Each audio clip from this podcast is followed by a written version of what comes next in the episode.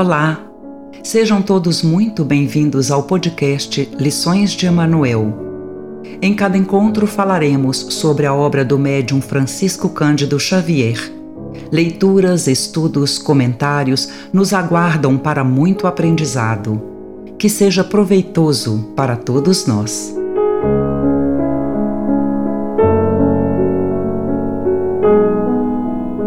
Leitura do livro Nosso Lar Psicografia de Francisco Cândido Xavier, ditado pelo espírito André Luiz. Gravação licenciada pela Federação Espírita Brasileira. Capítulo 3 A oração coletiva. Embora transportado à maneira de ferido comum, lobriguei o quadro confortante que se desdobrava à minha vista Clarencio, que se apoiava num cajado de substância luminosa, deteve-se à frente de grande porta encravada em altos muros, cobertos de trepadeiras floridas e graciosas. Tateando um ponto da muralha, fez-se longa abertura através da qual penetramos, silenciosos. Branda claridade inundava ali todas as coisas. Ao longe, gracioso foco de luz dava a ideia de um pôr do sol em tardes primaveris.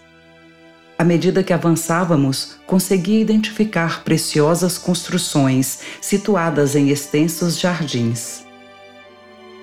Ao sinal de Clarencio, os condutores depuseram devagarinho a maca improvisada.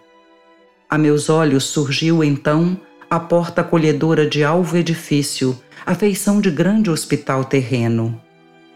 Dois jovens, envergando túnicas de nível linho, acorreram pressurosos ao chamado de meu benfeitor, e quando me acomodavam num leito de emergência para me conduzirem cuidadosamente ao interior, ouvi um generoso ancião recomendar, carinhoso: Guardem nosso tutelado no pavilhão da direita. Esperam agora por mim. Amanhã cedo voltarei a vê-lo. Enderecei-lhe um olhar de gratidão ao mesmo tempo que era conduzido a confortável aposento de amplas proporções, ricamente mobiliado, onde me ofereceram leito acolhedor. Envolvendo os dois enfermeiros na vibração do meu reconhecimento, esforcei-me por lhes dirigir a palavra, conseguindo dizer por fim: Amigos, por quem sois? Explicai-me em que novo mundo me encontro. De que estrela me vem agora esta luz confortadora e brilhante? Um deles afagou-me a fronte como se fora conhecido pessoal de longo tempo e acentuou: Estamos nas esferas espirituais vizinhas da Terra e o sol que nos ilumina neste momento é o mesmo que nos vivificava o corpo físico. Aqui, entretanto, nossa percepção visual é muito mais rica a estrela que o Senhor acendeu para os nossos trabalhos terrestres é mais preciosa e bela do que a supomos quando no círculo carnal. Nosso sol é a divina matriz da vida e a claridade que irradia provém do Autor da criação. Meu ego, como que absorvido em onda de infinito respeito, fixou a luz branda que invadia o quarto através das janelas e perdi-me no curso de profundas cogitações. Recordei então que nunca fixar o sol nos dias terrestres, meditando na imensurável bondade daquele que nolo concede para o caminho eterno da vida. Semelhava-me assim ao cego venturoso que abre os olhos para a natureza sublime depois de longos séculos de escuridão. A essa altura serviram-me caldo reconfortante, seguido de água muito fresca, que me pareceu portadora de fluidos divinos. Aquela reduzida porção de líquido reanimava-me inesperadamente. Não saberia dizer que espécie de sopa era aquela, se alimentação sedativa, se remédio salutar. Novas energias amparavam-me a alma, profundas comoções vibravam-me no espírito. Minha maior emoção, todavia, reservava-se para instantes depois. Mal não saída da consoladora surpresa, divina melodia penetrou o quarto adentro. parecendo suave colmeia de sons a caminho das esferas superiores. Aquelas notas de maravilhosa harmonia atravessavam-me o coração. Ante meu olhar indagador, o enfermeiro que permanecia ao lado esclareceu bondoso. É chegado o crepúsculo em nosso lar. Em todos os núcleos desta colônia de trabalho consagrada ao Cristo, há ligação direta com as preces da governadoria. E enquanto a música embalsamava o ambiente, despediu-se, atencioso. Agora fique em paz, voltarei logo após a oração. Empolgou-me ansiedade súbita. Não poderei acompanhar-vos? Perguntei suplicante.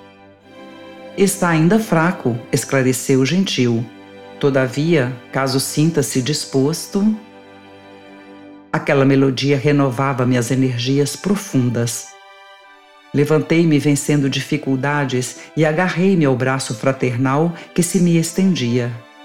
Seguindo vacilante, cheguei a enorme salão, onde numerosa assembleia meditava em silêncio, profundamente recolhida.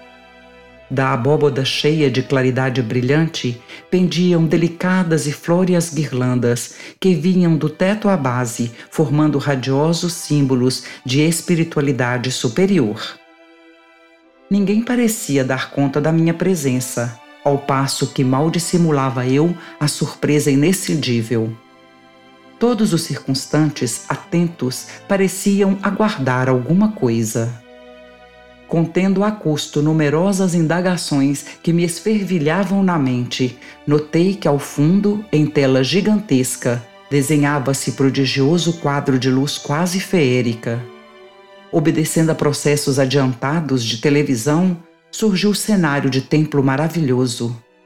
Sentado em lugar de destaque, um ancião coroado de luz fixava o alto, em atitude de prece, envergando alva túnica de irradiações resplandecentes. Em plano inferior, setenta e duas figuras pareciam acompanhá-lo em respeitoso silêncio. Altamente surpreendido, reparei Clarencio participando da assembleia, entre os que cercavam o velhinho refulgente. Apertei o braço do enfermeiro amigo e, compreendendo ele que minhas perguntas não se fariam esperar, esclareceu em voz baixa, que mais se assemelhava a leve sopro. Conserve-se tranquilo. Todas as residências e instituições de nosso lar estão orando com o governador através da audição e visão à distância. Louvemos o coração invisível do céu. Mal terminar a explicação, as setenta e duas figuras começaram a cantar harmonioso hino, repleto de indefinível beleza.